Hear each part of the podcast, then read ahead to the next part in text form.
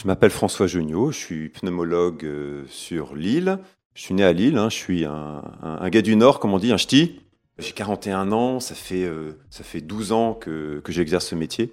Et euh, aujourd'hui, je suis responsable du centre de réadaptation cardio-respiratoire de l'hôpital privé La Louvière. Et je suis aussi spécialisé depuis plus de 10 ans dans les troubles du sommeil. Et je travaille d'ailleurs donc à la Maison du Sommeil du Croisé, qui est un centre multidisciplinaire orienté sur le sommeil.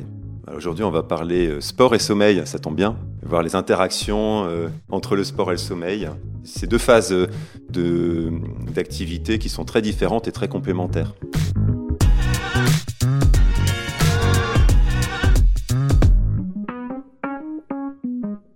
Sur Conseil de sportifs et de sportives. Alors c'est un podcast qui, je l'espère, vous sera utile. Alors ce podcast, eh bien, il répond à des questions que vous vous posez sur la santé, le bien-être. Il vous aide à reprendre le sport et vous accompagne dans la pratique. Alors moi, je suis Sandrine, je travaille chez Decathlon et aujourd'hui, ben, vous l'avez compris, hein, je rencontre François et ensemble on parle de sommeil et de sport. Alors je me posais la question, est-ce que l'activité physique améliore notre sommeil ou bien dormir favorise les performances sportives J'ai envie de commencer par pourquoi on dort? Pourquoi on dort? D'abord, est-ce qu'on peut ne pas dormir? C'est impossible. Aujourd'hui, euh, tous les mammifères dorment, quels qu'ils soient. Ça occupe 30% de notre vie et c'est pas par hasard. Le sommeil, c'est vital. Euh, ça a beaucoup de rôles, beaucoup, beaucoup de fonctions. euh, restauration de l'énergie, ça aide à la mémorisation, la concentration, le système immunitaire, la régulation hormonale, un tas de choses, un tas de fonctions qu'on va retrouver dans le sommeil. Qu'est-ce qui se passe dans notre corps lorsque l'on dort? Il se passe beaucoup de choses. hein. En, en fait, beaucoup de fonctions de notre organisme euh, sont euh, sur un rythme circadien, c'est-à-dire sur un rythme de 24 heures. Donc on a des fonctions à l'éveil, des fonctions pendant le sommeil, euh, et ça concerne quasiment tous les organes.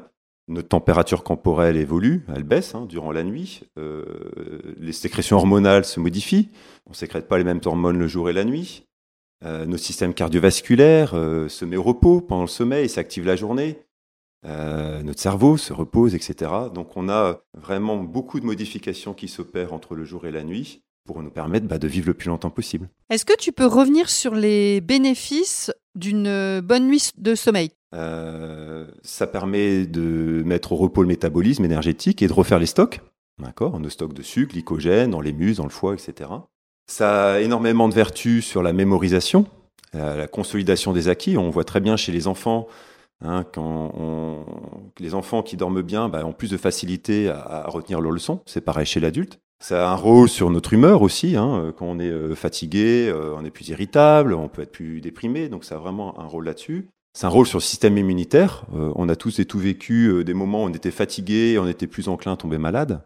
A un rôle dans, dans la régulation du glucose, de l'insuline, et encore tas d'autres fonctions euh, qu'on va encore découvrir à l'avenir. Comment se compose notre nuit? Aujourd'hui, on commence à quand même bien connaître, bien connaître la, notre sommeil, en tout cas dans la façon dont il, il se décompose. Mm. En fait, quand on va s'endormir, on va rentrer d'abord dans une phase de sommeil léger, ça va durer 10 minutes, un quart d'heure, et on est encore susceptible de se réveiller à ce moment-là.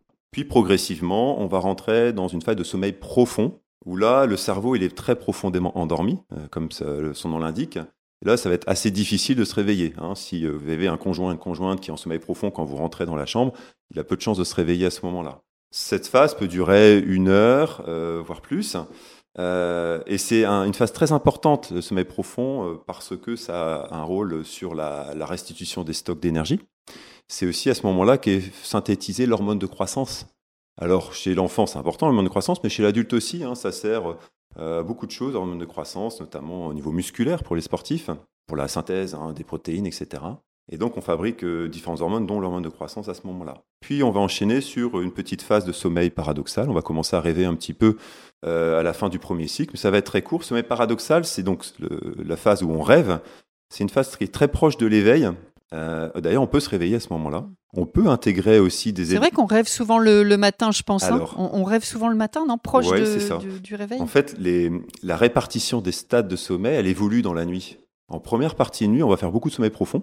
Et petit à petit, on va voir le sommeil profond disparaître au profit du sommeil léger et du sommeil paradoxal. Et donc, effectivement, en deuxième partie nuit, on a beaucoup plus de chances de rêver et de manière plus prolongée. Et on est si plus sujet à, se réveiller s'il y a un bruit euh, dans la pièce, etc. C'est un sommeil qui est plus instable, on va dire. On va rentrer dans le vif du sujet. On va s'intéresser un petit peu plus à la pratique sportive. Donc, est-ce que le fait de pratiquer une activité physique euh, nous permettrait de mieux dormir?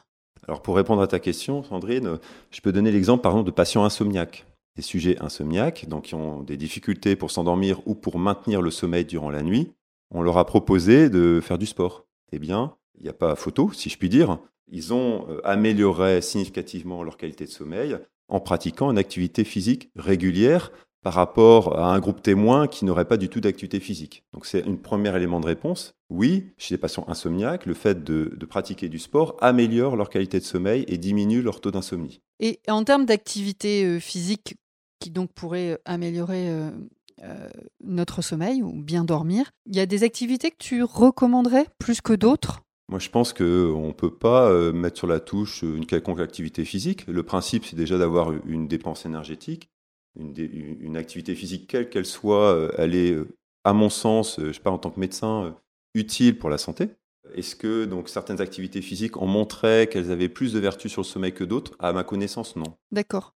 Être dans une salle de, fitness, par exemple, tu sais, il y a beaucoup de lumière, il y a beaucoup de, il y a beaucoup de musique, on, bouge énormément. Est-ce que ça, ça n'a pas tendance peut-être à, garder un corps, je ne sais pas, énervé euh? alors, après, c'est individuel. Il y, a, beaucoup de gens qui euh, peuvent faire une activité physique intense, euh, quel que soit le moment de la journée, et ne pas avoir de répercussions négatives sur leur sommeil.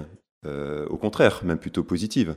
Tu parlais de l'énervement, la lumière, etc. Et oui, ça peut avoir une influence, notamment si on pratique une activité physique en fin de journée le soir, euh, là, pourrait éventuellement y avoir un, effet sur un retard à l'endormissement. On pourrait mettre peut-être plus de temps à s'endormir si on est très énervé rentrant du sport et qu'on a été exposé à une lumière intense, artificielle peut-être pour le coup.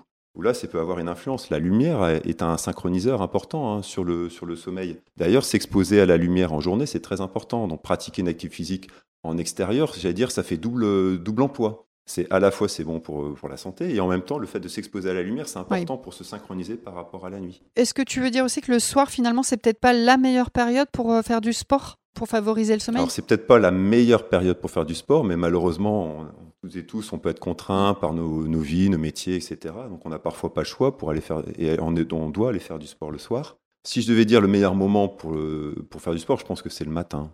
Le soir, ça n'a pas forcément d'effet négatif. Hein. On pourrait croire que faire du sport le soir, c'est pas très bon pour le sommeil.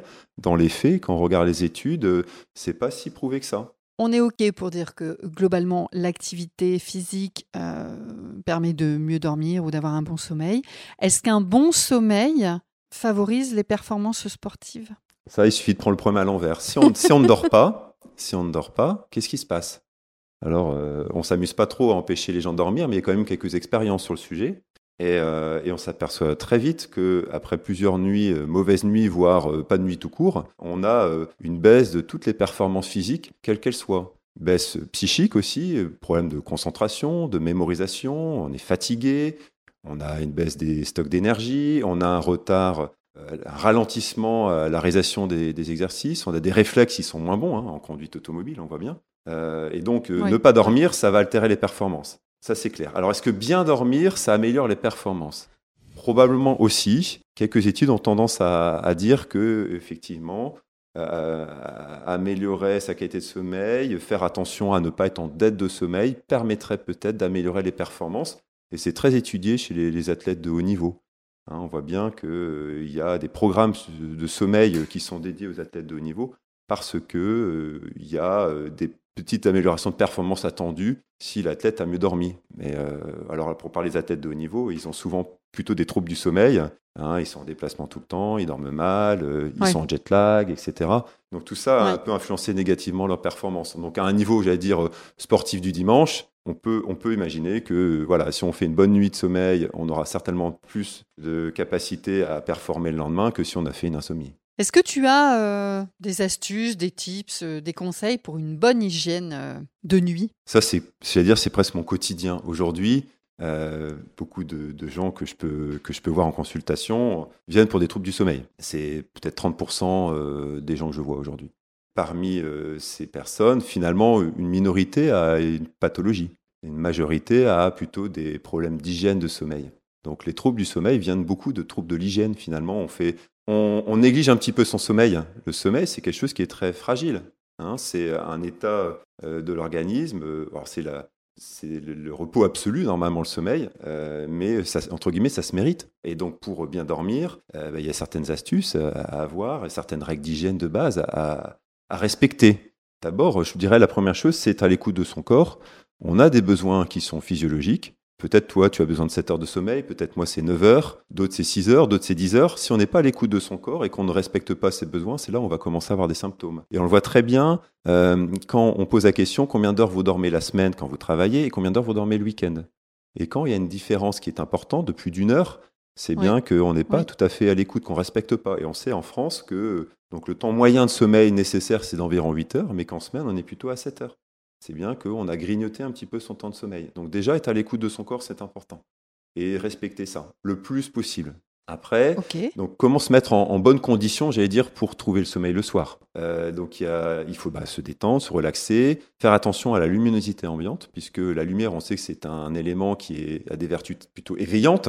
Si on s'expose à une lumière forte, on va plutôt maintenir le cerveau éveillé et ça va retarder la sécrétion de mélatonine, cette hormone du sommeil.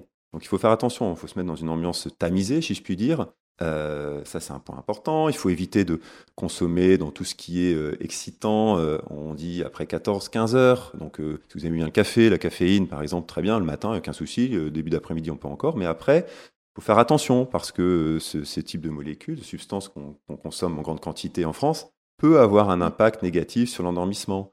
Alors, si vous n'avez pas de problème pour vous endormir... Thé et café, hein Les deux? Thé, café, café? Ouais, ouais, thé et café. Ou, ou boisson énergisante, il hein, faut faire attention aussi à ça, pas trop consommer. Oui. Donc ça, ça peut avoir une influence négative. Après, bah, les écrans, on en parle beaucoup des écrans. Euh, hein, la mais alors les écrans, c'est c'est pour deux raisons que ça peut gêner l'endormissement. C'est par la lumière que ça que ça procure, que ça que ça produit. Oui. Hein, euh, et c'est dans les, les, pavés de LED, on sait que c'est la c'est la lumière bleue finalement qui est qui est la plus euh, néfaste, j'allais dire, pour l'endormissement. On peut mettre des, des logiciels qui permettent de, ou des filtres qui permettent de modifier la couleur de l'écran à partir d'une certaine heure, à partir de 21h, 22h, vous pouvez si vous avez des difficultés pour vous endormir, bien sûr. Et puis c'est aussi un moment, il faut savoir couper. Hein, euh, couper les écrans, c'est aussi important pour, euh, pour se mettre en condition pour dormir. Hein, les écrans, chez les enfants, chez les adultes, ça retarde environ 30 minutes hein, le sommeil. D'accord? Donc c'est pas négligeable, 30 minutes de sommeil en moins à cause des écrans. Après, bah, le sport, on en a parlé. Euh, le sport est bien ou pas bien pour s'endormir. Bon, c'est double tranchant. c'est pas forcément négatif. Ça peut retarder un peu l'endormissement, mais chez les autres, ça permet de se relaxer. Ce qu'il faut éviter, c'est faire du sport juste avant d'aller s'endormir, quoi. D'accord? Plutôt en début de soirée que euh, à 22 heures. Voilà, on est d'accord. En même temps, c'est assez peu commun. Et après, bah, c'est les conditions de sommeil dans la chambre qui sont importantes. Il faut, il faut que la chambre soit relativement fraîche, 19 degrés maximum, maximum dans la chambre. D'accord? C'est plutôt, plutôt un petit peu moins parce que, comme je le disais tout à l'heure, pour s'endormir, il faut se refroidir. Donc il faut qu'il y ait une variation de température. D'ailleurs, il ne faut pas aller au lit trop tôt. Il faut aussi aller au lit que pour quand c'est le moment de dormir. Parce que si vous mettez au lit à 20h, vous regardez la télé dans le lit, en fait, vous allez réchauffer votre lit. Vous n'allez pas avoir cette variation de température qu'on attend pour s'endormir. Et puis aussi, il y a ce réflexe qu'on doit inculquer, j'allais dire, à notre cerveau. On dit qu'on va au lit, c'est pour aller faire dodo. D'accord? Donc, euh, vraiment, je recommande souvent aux gens d'éviter d'aller au lit euh, trop tôt, quoi. N'y aller que quand vous sentez que votre, bah, votre organisme réclame son dû, quand vous commencez à avoir les, yeux qui grattent. Euh. Même avec un bon bouquin? Alors, la lecture, c'est bien. La lecture, c'est bien pour s'endormir. Mais encore une fois, on dit, si pour trouver le sommeil, il faut bouquiner dans un canapé ou dans un fauteuil. Et quand vous commencez à avoir les yeux qui piquent, vous allez dans votre lit. Toujours une histoire de température. Mais ceci euh, euh, n'est valable que pour les gens qui ont des troubles du sommeil. Ceux qui n'ont pas de difficulté pour s'endormir avec leur bouquin, qui s'endorment à des heures euh, correctes, aucun problème. On ne va pas embêter les gens qui n'ont pas de difficulté pour s'endormir. Mm. Donc voilà, après, il faut la lumière, la température, le bruit aussi, c'est important, hein, dans une ambiance calme. Le calme. Hein, forcément, alors c'est pas donné à tout le monde, hein, l'isolation, on, on sait tout ça. Et puis je dirais aussi, après, bah, euh, c'est l'heure de lever qui va compter. Euh, il faut faire attention à l'heure de lever. L'heure de lever, ça conditionne l'heure de coucher. Et donc, euh, si vous décalez trop le lever, notamment le week-end, vous risquez de décaler l'heure de coucher de facto. et donc, on appelle ça le jet lag social. C'est les gens qui se couchent tard se lèvent tard le week-end et qui, après, vont se retrouver embêtés quand il faut reprendre un rythme normal pour aller travailler. Alors ça, c'est vrai chez l'adulte et aussi chez l'enfant. Faire attention à vos enfants euh, et de pas euh, les décaler trop le, le week-end parce qu'après le début de semaine est compliqué. On n'arrive pas à s'endormir le dimanche soir, on n'arrive pas à se lever le lundi matin. On commence la semaine déjà avec une dette de sommeil. Voilà. Alors la journée, si on est fatigué, on peut faire une petite sieste, mais euh, maximum 20 minutes. Est-ce qu'en termes d'alimentation, tu penses à quelque chose qui serait, je sais pas, euh, néfaste euh, pour un bon sommeil? Bon, là, tu as parlé effectivement de, de- du, du café et du thé. Mais en, en termes d'aliments, il y a quelque chose, tu penses, ou pas? Alors, ce qu'on dit souvent à nos patients, c'est qu'il faut manger léger le soir, ça c'est important, hein, parce Ouais. que le, le- la digestion et une digestion difficile euh, le soir peut retarder l'endormissement ou altérer la qualité de sommeil. Ça c'est acté depuis longtemps. Éviter de manger gras le soir. Tout excès, j'allais dire, est nocif. Il faut avoir une alimentation équilibrée, hein, euh, pas trop sucrée, pas trop grasse. Euh, mais sur, le, sur la qualité de sommeil, en tant que tel, je ne suis pas certain qu'il y y ait de preuves qu'en fonction du type d'aliment, euh, on a Ouais. une influence ou pas négative sur le sommeil. C'est plutôt les excitants, il faut faire attention. Les excitants et puis le, voilà, le bol alimentaire le, du soir. Voilà. En trois mots, peut-être une phrase ou trois mots pour conclure euh, tout ce que tu viens de nous dire? Alors, le sommeil et le sport, ce sont deux choses qui sont, je pense, indispensables. Le sommeil, clairement, c'est vital. On ne peut pas s'empêcher de dormir. Malheureusement, on peut s'empêcher de faire du sport. Euh, les vertus, bah oui, la sédentarité euh, gagne du terrain et euh, il faut se battre quotidiennement contre ça. Et merci Decathlon de faire la promotion du sport. Et donc, les deux, les deux sont, sont importants. Le sommeil, c'est vital, clairement. Le sport, c'est un bon complément. C'est un très, très bon complément au sommeil. Et, euh, et c'est d'autant plus important chez les gens qui ont des troubles du sommeil. On, le- on- on en fait vraiment la promotion chez les gens qui ont des troubles du sommeil. Les interactions entre les deux existent. On a pu, on a pu en discuter. euh. Voilà, l'un et l'autre peuvent avoir des interactions. Euh, bien dormir, ça peut améliorer les performances. Mal dormir, les altérer. Faire du sport, améliorer le sommeil. Euh, être sédentaire, altérer la profondeur de sommeil. Donc, on voit bien qu'il y a des interactions qui sont positives et négatives entre les deux. Tout est lié. Ouais. Dormez bien faites du sport. Voilà. Ok, dormez bien, faites du sport, mangez léger. Il y a pas mal de bon sens là-dedans. Ouais. Je te remercie, François. C'était un plaisir partagé. Merci beaucoup. Merci François.